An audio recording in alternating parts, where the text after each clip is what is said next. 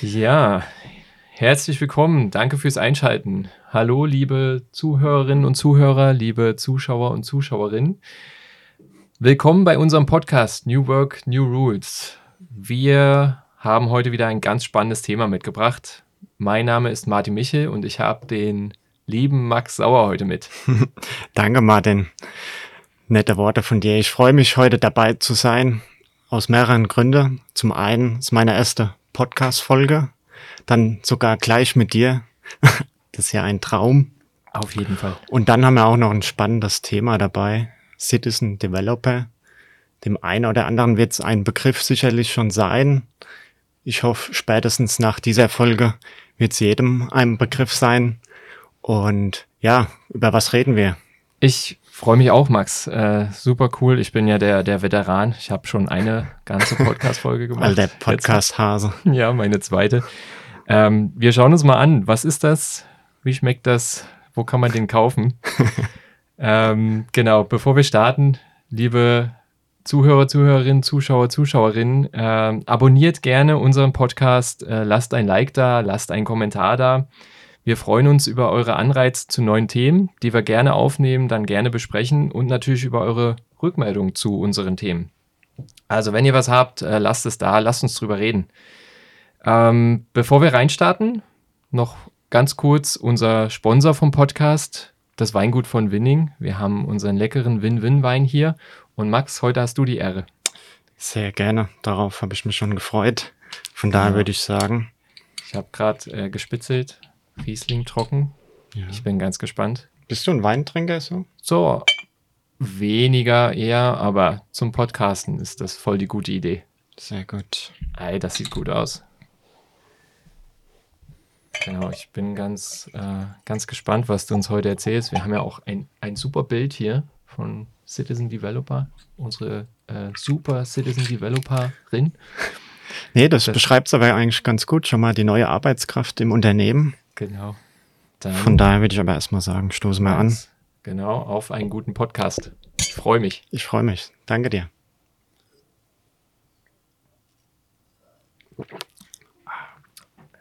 Gut, schön. Kühl. Ja.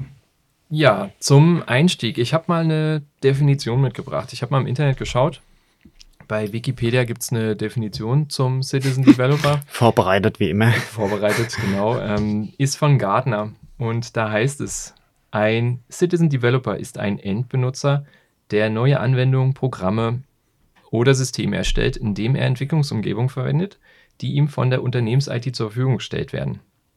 Doch allgemein betrachtet ist ein Citizen Developer kein professioneller Programmierer, sondern ein Nutzer, der ausreichend technisches Verständnis besitzt, um die an ihn gestellten Anforderungen zu erfüllen. Ähm, okay, gut. Ist Steckt schon mal ganz schön viel drin, was Text. wir mal auseinandernehmen müssen, glaube ich. Genau. Ähm, Max, sag doch mal, was, was verstehst du unter Citizen Developer? Genau.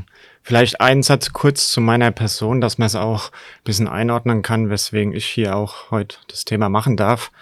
Immer. Ähm, genau, also ich bin ja jetzt sechs Jahre schon bei der Comfortech. Vorher habe ich eine Ausbildung gemacht zum Anwendungsentwickler, also sprich Softwareentwickler.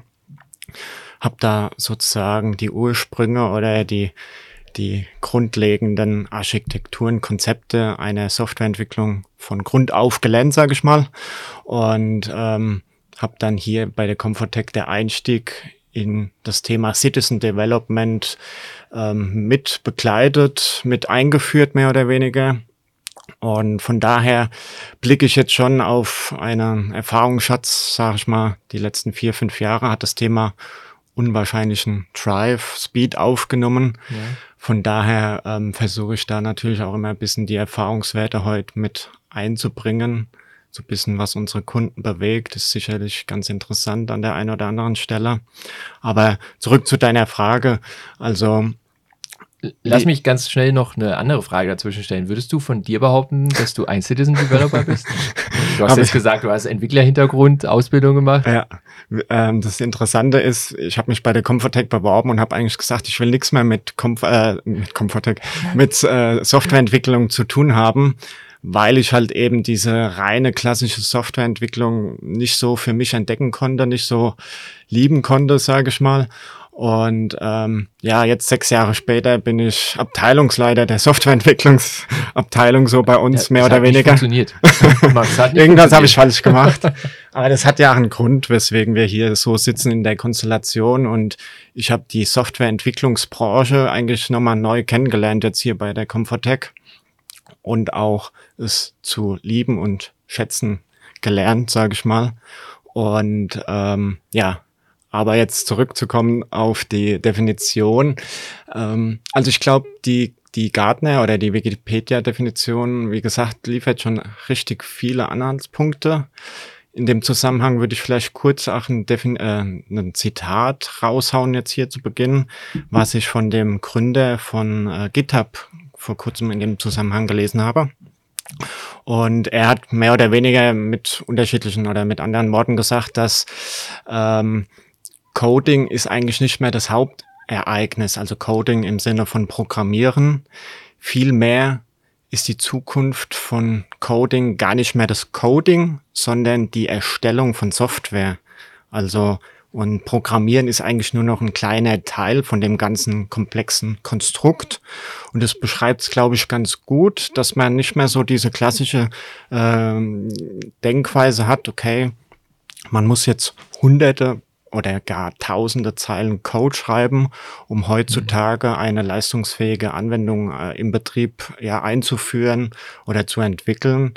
Ich glaube, da kommen wir ja jetzt im weiteren Verlauf auch näher drauf zurück, dass es halt einfach heute aufgrund des technologischen Fortschritts einfach schon ja eine Art Baukasten, sagen wir ja immer, einem an die Hand gegeben wird, wo man einfach das Rad nicht mehr neu erfinden muss. Ja. Und ähm, also, also es geht nicht um das Entwickeln, Coden, sondern einfach das, das Ziel ist, äh, ein Stück Software zu haben ja. ähm, mit einer gewissen Logik drin und ähm, der Weg ist erstmal nicht mehr unbedingt programmieren. Genau. Und, und was ist jetzt dieser Citizen Developer? ist, ist das. du hast ja gefragt, ob ich als. Äh, genau, Cita bist du einer, ja. Genau. Ähm, von daher würde ich schon sagen, dass ich nicht nach der reinen Lehre ein Citizen Developer bin, weil ich nun mal meine Wurzeln in der Ausbildung, in, in der, Softwareentwicklung ja. habe.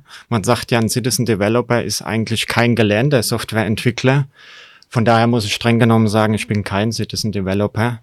Ähm, versuche aber unsere Kunden dazu befähigen, äh, Citizen Developer zu werden. Und das ist spannend, weil jeder denkt natürlich erstmal, boah, wie, wie soll ich als Fachbereich, als Nicht-ITler neben meinem Alltagsgeschäft noch eine Anwendung entwickeln und betreiben. Also da greift sich natürlich jeder normale Mensch erstmal an die Stirn und sagt, wie geht es überhaupt?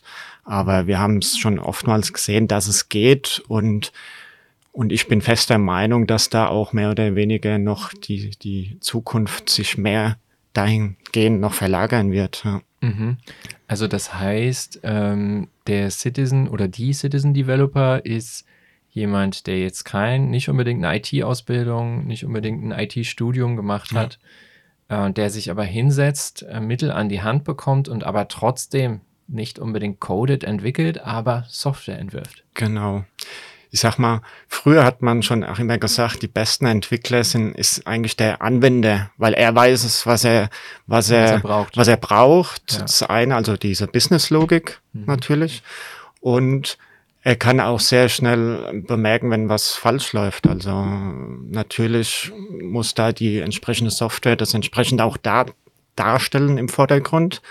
Aber ich sag mal, der normale Fachbereich, der normale Anwender oder Anwenderin, ähm, hat das notwendige Know-how erstmal, um die beste Software bereitzustellen. Und wieso verfolgt man diesen Ansatz nicht und sagt, okay, man gibt dieser Person noch entsprechende Werkzeuge an die Hand, um das einfach im Daily Business auch zu nutzen und Mehrwerte zu generieren. Und das ist ja so ein bisschen die Grundidee, ähm, weil Viele sagen, okay, das wird natürlich marketingtechnisch groß ausgeschlachtetes Thema. Jeder kann ja. jetzt Entwickler werden.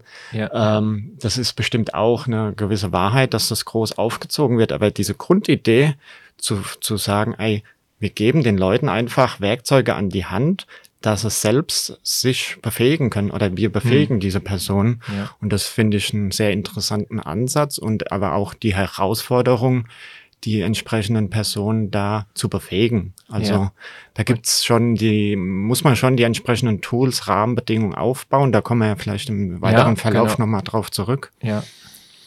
Aber ja, das also, beschreibt es, glaube ich, ganz gut. Genau, also das, das trifft es so. Jetzt haben wir, jetzt wissen wir, was, was dieser Citizen Developer ist, aber, aber wie kann ich denn ohne, ohne IT-Hintergrund, wie kann ich denn eine Software ja. bauen ja, oder eine Software entwerfen?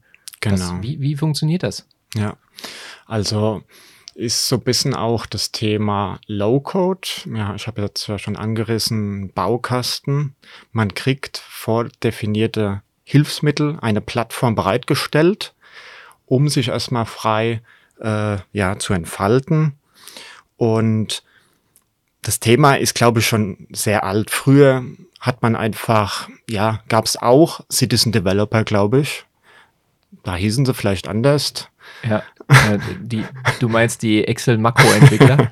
genau, darauf habe ich gewartet. Nicht so einen ganz coolen Namen. Ja, ja das ist ja. jetzt natürlich viel, viel hübscher. Ich glaube auch, dass das Ganze mit jetzt digitaler Transformation, jetzt auch gerade noch nach Corona, das Ganze jetzt nochmal einen richtigen Hype erfahren hat. Ja, da, da brauchst du natürlich auch einen coolen Namen. Also von Ge daher. Genau. Und deswegen, deswegen nicht mehr Excel-Makro-Entwickler, sondern Citizen Developer.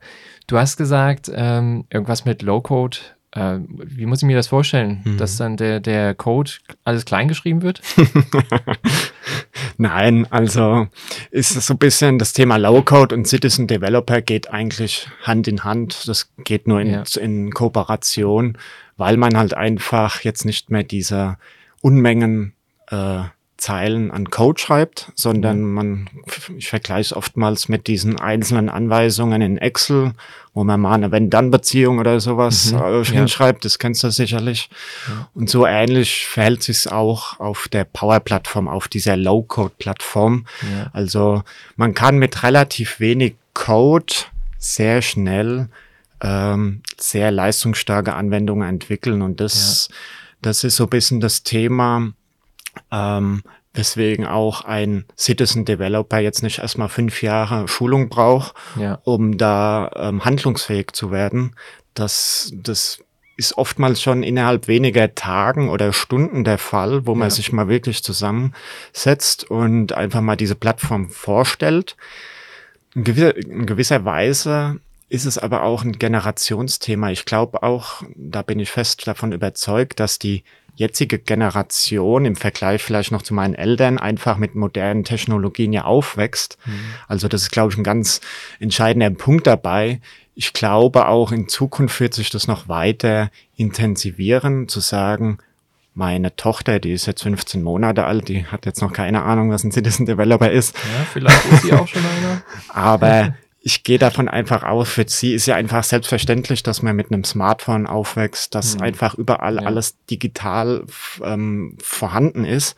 Und da glaube ich schon, dass einfach diese grundlegende Voraussetzung so ein bisschen die, diese Affinität zur Technik, dass das auch ein entscheidender Punkt ist, weswegen auch so ein Thema Citizen Developer weiter Fahrt aufnehmen wird in Zukunft. Mhm. Äh, du hast jetzt zwei wichtige, interessante Sachen gemeint. Das eine ist die, diese Plattform, die Entwicklungsumgebung, die wir uns so ein bisschen vorstellen können wie, wie Excel, wo ich dann Formel, mhm. äh, Formeln eingebe, die dann äh, zu einer mächtigen Logik führen. Ähm, das müssen wir nochmal unbedingt beleuchten, wie, wie so eine Plattform aussieht, so eine Entwicklungsumgebung. Und das andere, was du gesagt hast, ist so ein bisschen der, der Trend. Also das heißt, ähm, wir haben ja gesagt, wir brauchen kein IT-Studium als Citizen Developer. Auf der anderen Seite, die, die Generationen, die jetzt kommen, die werden im Grunde in ihrem täglichen Leben schon an ganz viel Technologie herangeführt und haben dann wahrscheinlich die beste Voraussetzung, ein Citizen Developer zu werden, auch ja. wenn sie nicht äh, den, den IT-Weg einschlagen, genau. sondern vielleicht als Sachbearbeiter, Bearbeiterin ähm, dann irgendwo zwischen ganz viel Papier, hoffentlich nicht mehr ganz so viel sitzen, äh, und, und dann halt versuchen, ihre, ihre ähm, Anwendungen umzusetzen, die ja. sie im Alltag effizienter machen. Genau, und ich glaube, ich habe auch mal irgendwo gelesen, dass sogar Programmierung erstmal auch weiter in den Schulen und in früheren Jahrgängen auch schon viel mehr präsent sein soll. Hatte ich irgendwann mal was gelesen, vielleicht täusche ich mich auch, aber ähm, also ist gefährliches Halbwissen ja. hier gerade. Aber ähm, da kriegt man vielleicht auch schon so die grundlegenden Konzepte, was dann einfach schon ausreichend sein kann, um dann später mit ein bisschen Technik-Affinität das Ganze auch so als Citizen ja. Developer zu begleiten. Und das Thema Low-Code, um da nochmal kurz einzusteigen, ähm, hat habe ich heute auch nochmal recherchiert, 2014 Forrester als erstmalig geprägt, den, den Begriff. Mhm. Seit da hat es anscheinend so ein bisschen die, die Ursprünge oder liegen die Ursprünge. Ähm, und ja, Low-Code geht aber nur mit einer leistungsstarken Plattform. Hast mhm. du ja jetzt auch schon zusammengefasst. Ja. Und Microsoft liefert da einfach mit der Microsoft Power Plattform ein ganz großes Set an Tools, an, ja, an einer Plattform, um die einfach auch äh, abgesichert und ähm, unter anderen Governance, Risk und Compliance Aspekten dem Anwender bereitzustellen. Das ist ja so ein bisschen dein Steckenpferd auch. Ja. Von daher. Ich, ich stelle jetzt mal in der Richtung keine Frage. ja, da bin ich nicht gewappnet. ja. Nein, nee. es soll ja auch um den Citizen Developer gehen. Genau. Ähm, genau, also ich, ich wollte gerade nochmal, äh, wir haben jetzt gesagt Low-Code. Wenn es Low-Code gibt, dann gibt es ja wahrscheinlich Code. Das ist dann so das Klassische, das, ähm, entschuldigt, wenn ich das falsch sage, das Historische. ja, das gibt es natürlich heute auch noch. Aber so Code-Plattformen, wo ich dann halt wirklich äh, nur mit Code mein, meine Software mhm. entwerfe, meine Software entwickle. Jetzt haben wir diese Low-Code-Plattform, wo du gesagt hast, Microsoft Power Platform ist, ist genau so eine Umgebung, die man auch Low-Code-Plattform ähm, be benennt. Und da geht es darum, um, um diese Analogie zu den Excel-Formeln nochmal zu haben. Also ich, ich muss nicht mehr alles wirklich selbst coden, sondern ich habe wahrscheinlich so ein bisschen, hm. ähm, ich kriege Werkzeuge an die Hand, ich habe so ein What you see is what you get genau. äh, Faktor. Ja. Ähm, aber ein bisschen Code ist doch noch drin, weil es heißt ja Low Code. Ja. Also es gibt zwar auch so dieses No-Code-Thema, wobei das bewegt uns jetzt eher weniger, würde ich behaupten. Ähm, ist, ist, das auch relevant für den Citizen Developer? No-Code? Ja, da streiten sich jetzt die Geister vielleicht. Also ähm, viele klassische Entwickler sagen ja auch, ähm, ein Citizen Developer ist kein Ent Entwickler. Da, das ist ja ein heißes ja. Thema auch. Ähm, ich glaube, aber trotzdem braucht auch ein No-Code-Developer, also ein No-Code-Developer, ein gewisses Verständnis, wie auch Architekturthemen oder einfach der grundlegende Aufbau ist. Von daher ist das Thema auch nicht zu unterschätzen, keine Frage. Ähm, auch wenn man keine Zeilen an Code schreibt. Oftmals, du hast ja gesagt, ist dieses What you see is what you get, aber einfach auch so ähm, Track-and-Drop-Funktionalitäten. Mhm. Man hat einen, einfach einen schönen Designer vor sich, wo man sich sein Formular mit sehr schönen modernen Steuerelemente bisschen zusammenklicken kann, mehr oder weniger. Und da einfach innerhalb kürzester Zeit, und das sehe ich halt täglich in den Projekten, in wo dann auch die Kunden sagen, wow, das ging jetzt schnell, weil viele haben einfach auch so ein gewisses Bild von der Softwareentwicklung, zu Recht. Da gab es ja jetzt die letzten 20, 30 Jahren auch genügend ähm, Fälle, wo Softwareentwicklungsprojekte gescheitert sind an unterschiedlichen ähm, Stellen. Mhm. Und das macht's halt aus. Also diesen, die Unternehmen sind ja heute ständig unter Druck, sich weiter zu optimieren oder Kosten einzusparen, beziehungsweise diesen Kostendruck einfach ausgesetzt. Also da komme ich jetzt also ein bisschen auf die Rolle des, der IT zu sprechen. Die ist ja oftmals auch noch so zu sagen, ähm, ist ein rein Kostenverursacher. Ähm, ja. Das ist auch noch in vielen Unternehmen der Fall, was ich sehr schade finde, weil die IT muss eigentlich ein Enabler, ein Befähiger für alle Mitarbeiter sein und nicht nur eine Kostenstelle sozusagen sein. Ja, ja. Und ähm, Genau, also das, das ist jetzt im Grunde dann, ist der Citizen Developer eigentlich was Gutes für die IT. Genau. Äh, weil, weil man jetzt damit schafft, äh, Know-how beziehungsweise auch ähm, Arbeitsleistung aus der IT rauszuziehen, dann vielleicht in eine Fachabteilung zu packen mit diesem Citizen Developer. Ja. Also nicht zu packen, das ist falsch. Es kommt, es kommt ja aus der, aus der Abteilung heraus, ja. ist jemand, ich, ich möchte jetzt eine Anwendung bauen, äh, ohne, ohne dass ich meine IT brauche. Ähm, da da gibt es auch diesen Punkt, ähm, man schafft neue Fachkräfte mit verhältnismäßig wenig Aufwand. Was, Genau. was steckt da dahinter? Was heißt wenig Aufwand?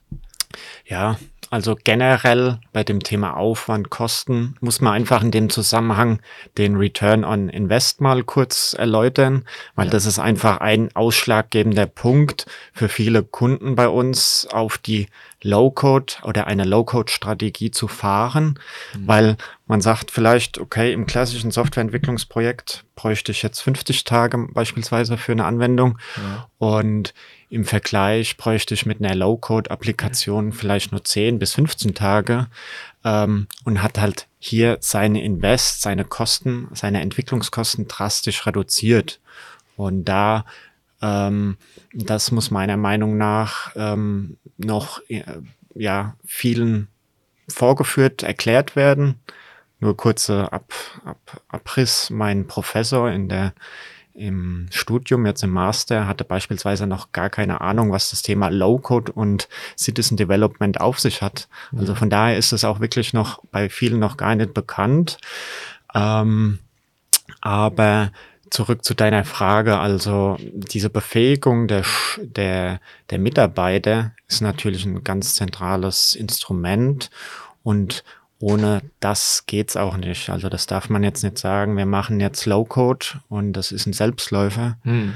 Das ist nicht der Fall. Also Und das, das hängt zusammen mit einer ganzen Menge Motivation. Ja. Äh, du hast vorhin gesagt, so ein bisschen IT-Affinität ähm, oder Entwicklungsaffinität, beziehungsweise äh, der Wunsch, etwas zu schaffen, was mir mehr Effizienz bringt, was mich in meinem Alltag schneller macht, äh, was die Papierberge vielleicht reduziert. Ähm, Genau. also das, das heißt, wenn, wenn wir sagen, neue Fachkräfte mit, mit weniger Aufwand, heißt das einfach nur, ich muss die nicht auf ganz viele äh, Schulungen schicken, sondern ähm, ich Genau. die baue ein, Motivation ist da. Man Ja. hat sogar schon gesehen, dass sie mit eigenen Ideen an uns herangetreten sind, Ja. wo sie dann wirklich in PowerPoint mal so eine Art Mockup erstellt haben, wie die App aussehen könnte. Mockup ganz kurz. Also so eine Art Entwurf mit, mit Designentwurf. Power- Designentwurf, Ja, okay. genau, danke.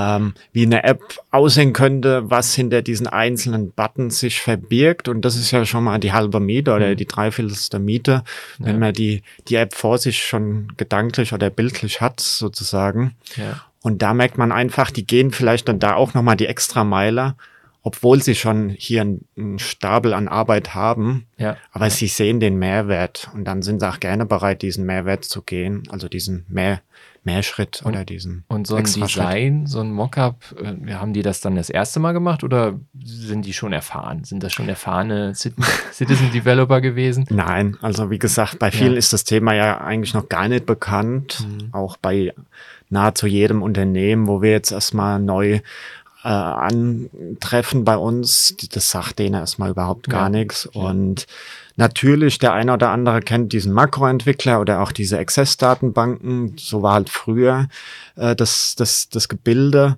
Damals hat man sich einfach eigene Werkzeuge gesucht, weil die IT nichts bereitgestellt hat und die IT völlig überlastet möglicherweise Vielleicht war nicht unbedingt konnte. Ja. konnte auch nicht. Ja. Das ist das nächste Thema.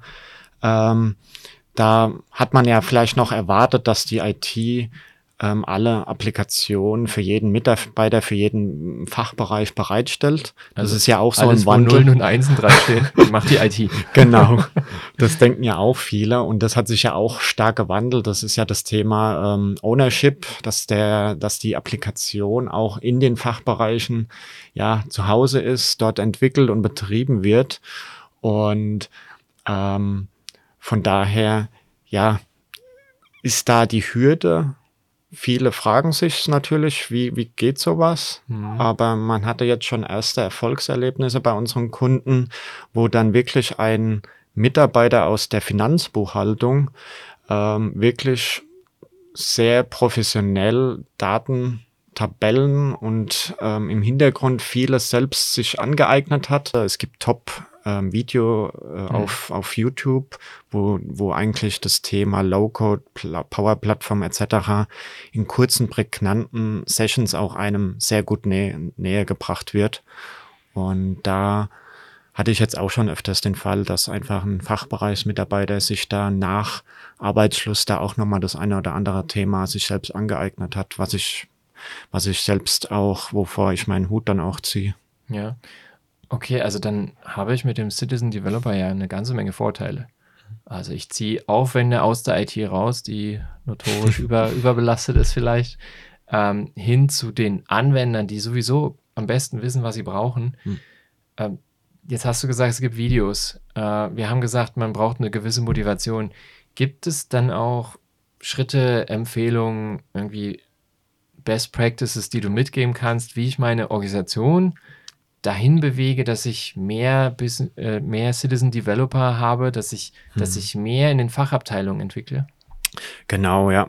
Da muss halt ein grundlegendes Bewusstsein erstmal geschaffen werden, dass halt zum einen die Daten, die Menge an Daten enorm zunimmt.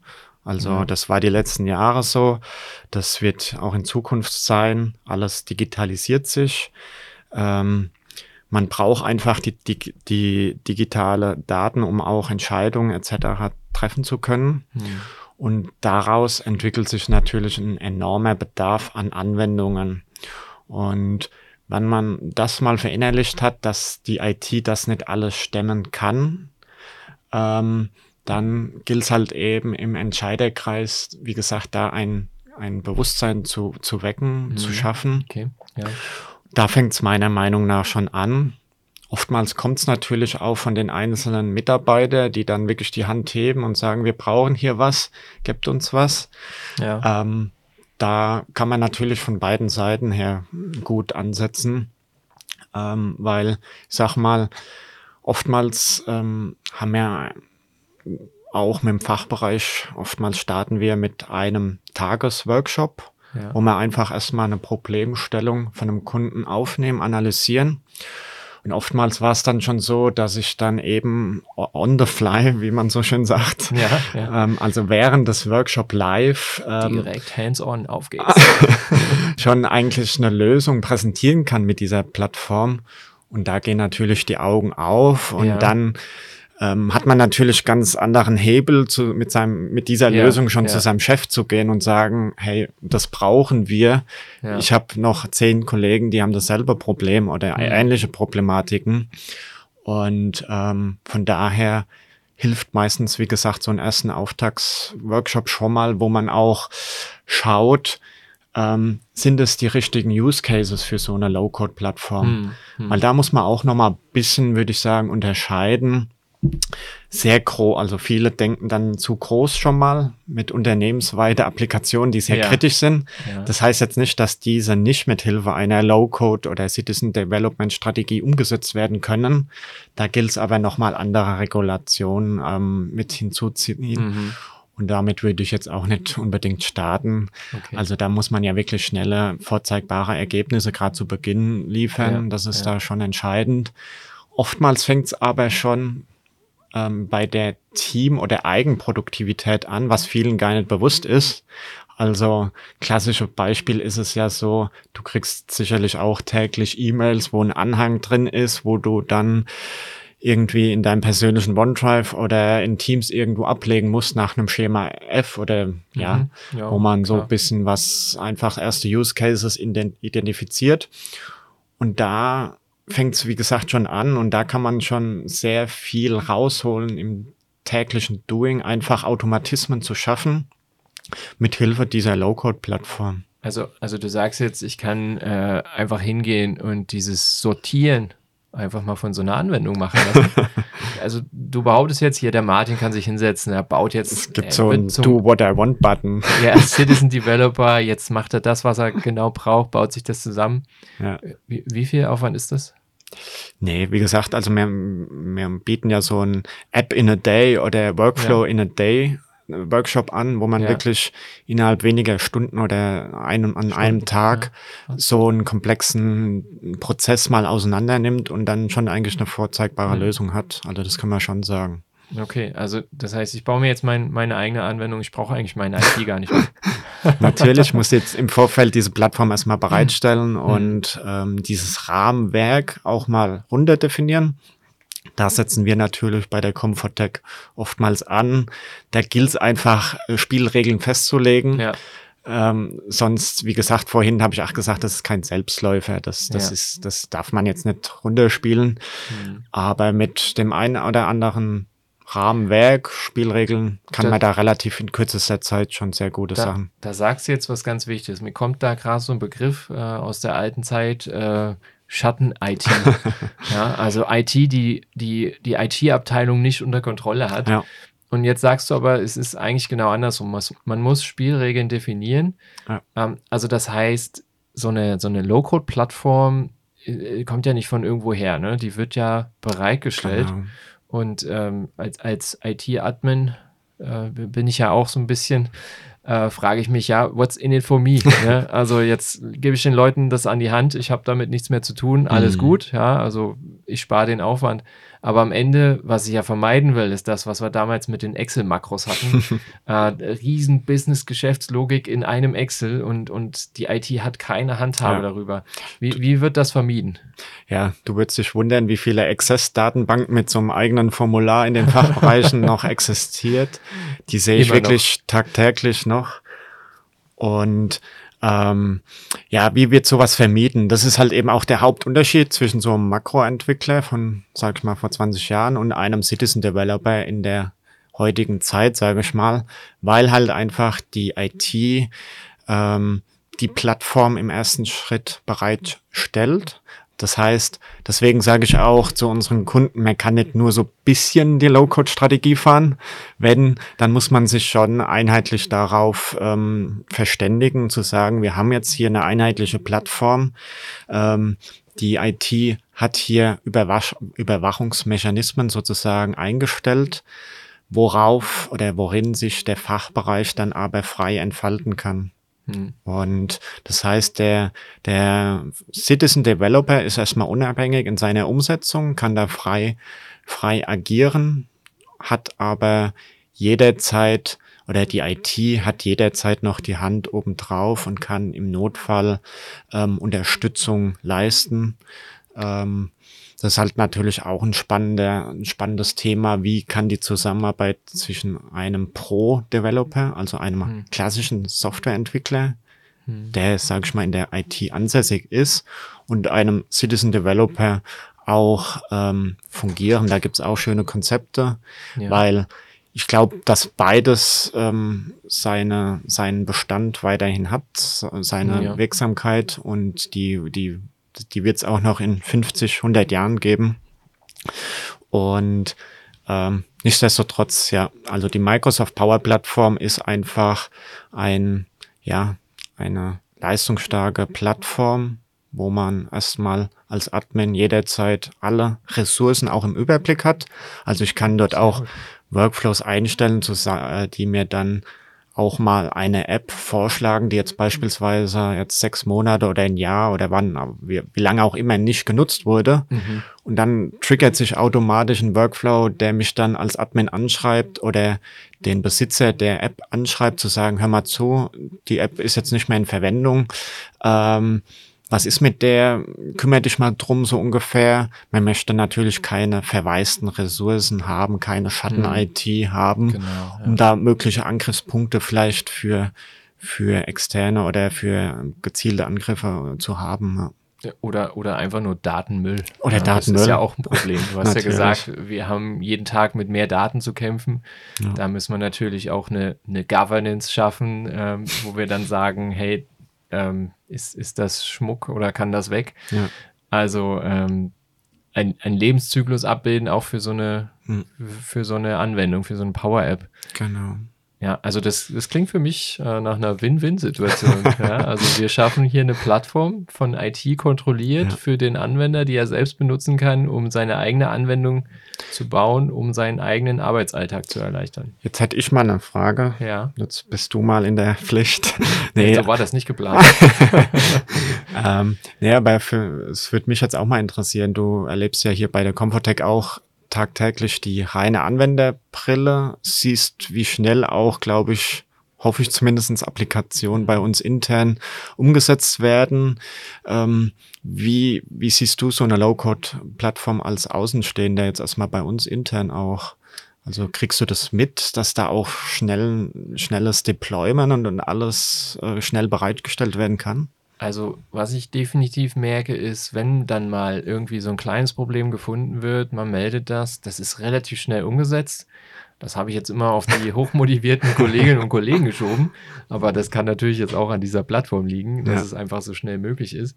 Ähm, aber was, was noch viel beeindruckender ist, dass ähm, da kommt eine Idee auf, wir müssten mal und bis hin zu, jetzt ist es da und ich zeige euch mal, mhm. wie das geht, das, das sind äh, also Wochen, maximal Monate und, ja. und nicht Jahre. Ja. Und ich erinnere mich zurück, also IT-Projekte habe ich schon ein paar mitgemacht. Ähm, Gerade wenn Softwareentwicklung mit drin ist und man natürlich einen qualitativ, äh, qualitativen Anspruch hat, das sind dann schon mal. Jahre, das kann passieren. Ne? Und ja. mit verschiedenen Iterationen und ähm, weiter die Qualität äh, steigern, mhm.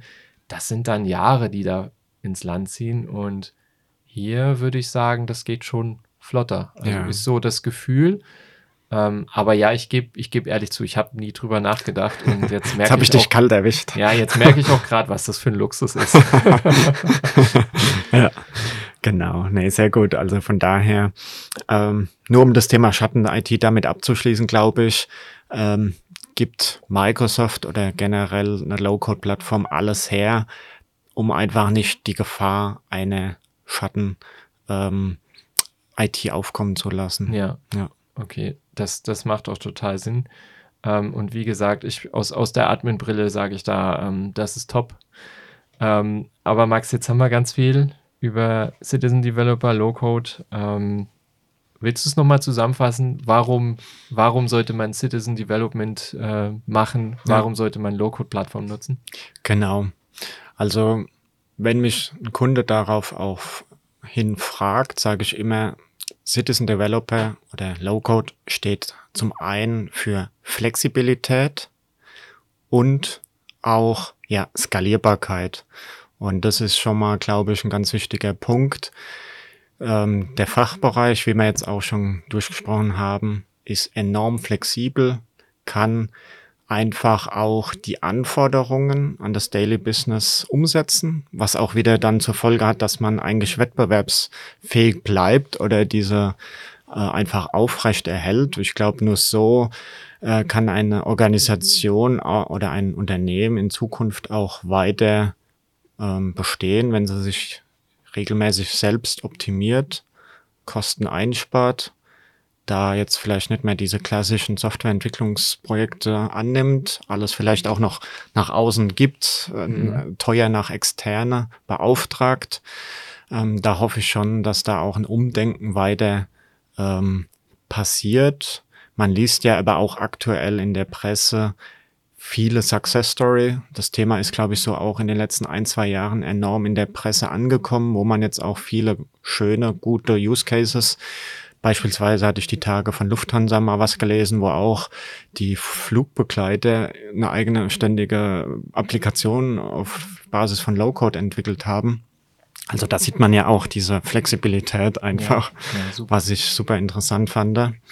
Und ja, das zweite Thema ist eben ja das Generationsthema, was einfach damit einhergeht, wo ich einfach fest davon überzeugt bin, da wird es in Zukunft weiter, ähm, weiter daran angeknüpft, dass einfach alles moderne, die Technologie schreitet täglich voran. Ähm, auch das Thema künstliche Intelligenz, um das nur kurz anzureisen, das ist ja ein Thema für sich. Ja. du machst schon die Flasche auf. du machst schon die Augen auf, aber das wäre, denke ich, ein ganz gutes Thema nochmal für eine separate Folge. Citizen Developer in, Koopera in Kooperation mit künstlicher Intelligenz. Ja. Da ist mit Copilot nochmal hat auch Microsoft da nochmal die Keule rausgeholt, sage ich mal, was das Thema auch unwahrscheinlich ähm, be befeuern wird und mhm. stärken wird, ja. weil da wird es dann beispielsweise nur so sein, dass ich jetzt sage, okay, ich möchte eine App, also das würde ich jetzt eintippeln in meine Tastatur. Mhm. Äh, liebe KI, erstell mir eine App, die den Use Case XY für mich erledigt. So ungefähr muss man sich das vorstellen, dass das nahe Zukunft oder heutzutage schon möglich ist. Also von daher wird es einfach kein Weg da, daran vorbeiführen, zu sagen, wir setzen uns mit Citizen Developer weiter auseinander. Super. Ja. Sehr gut. Das ähm, wunderbare Zusammenfassung. Also das heißt, äh, hat nur Vorteile. Wir haben mit Microsoft Power Platform eine, eine ganz tolle Plattform äh, und die motiviert allein schon die Anwender, Citizen Developer. Super. Max, mir hat das heute super viel Spaß gemacht. Ähm, danke, dass ich dabei sein durfte, ja.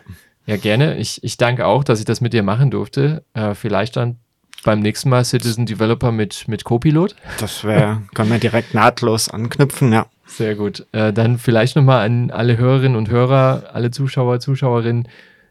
Habt ihr Erfahrung mit Citizen Development? Erzählt uns das, lasst einen Kommentar da. Ähm, erzählt uns einfach mal, wie, wie ihr damit umgeht äh, oder ob ihr das vielleicht vorhabt und wie kommt, so eure, euer Weg Vor allem kommt mit euren Problemstellungen auf uns zu. Wir sind gerne bereit, diese mal zu analysieren.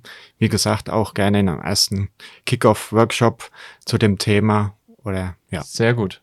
Wunderbar. Danke Alles dir, Martin. Danke, Max. Und dann zum Abschluss nochmal Prost. Stößchen. Hat mich gefreut. Bis zum nächsten Mal.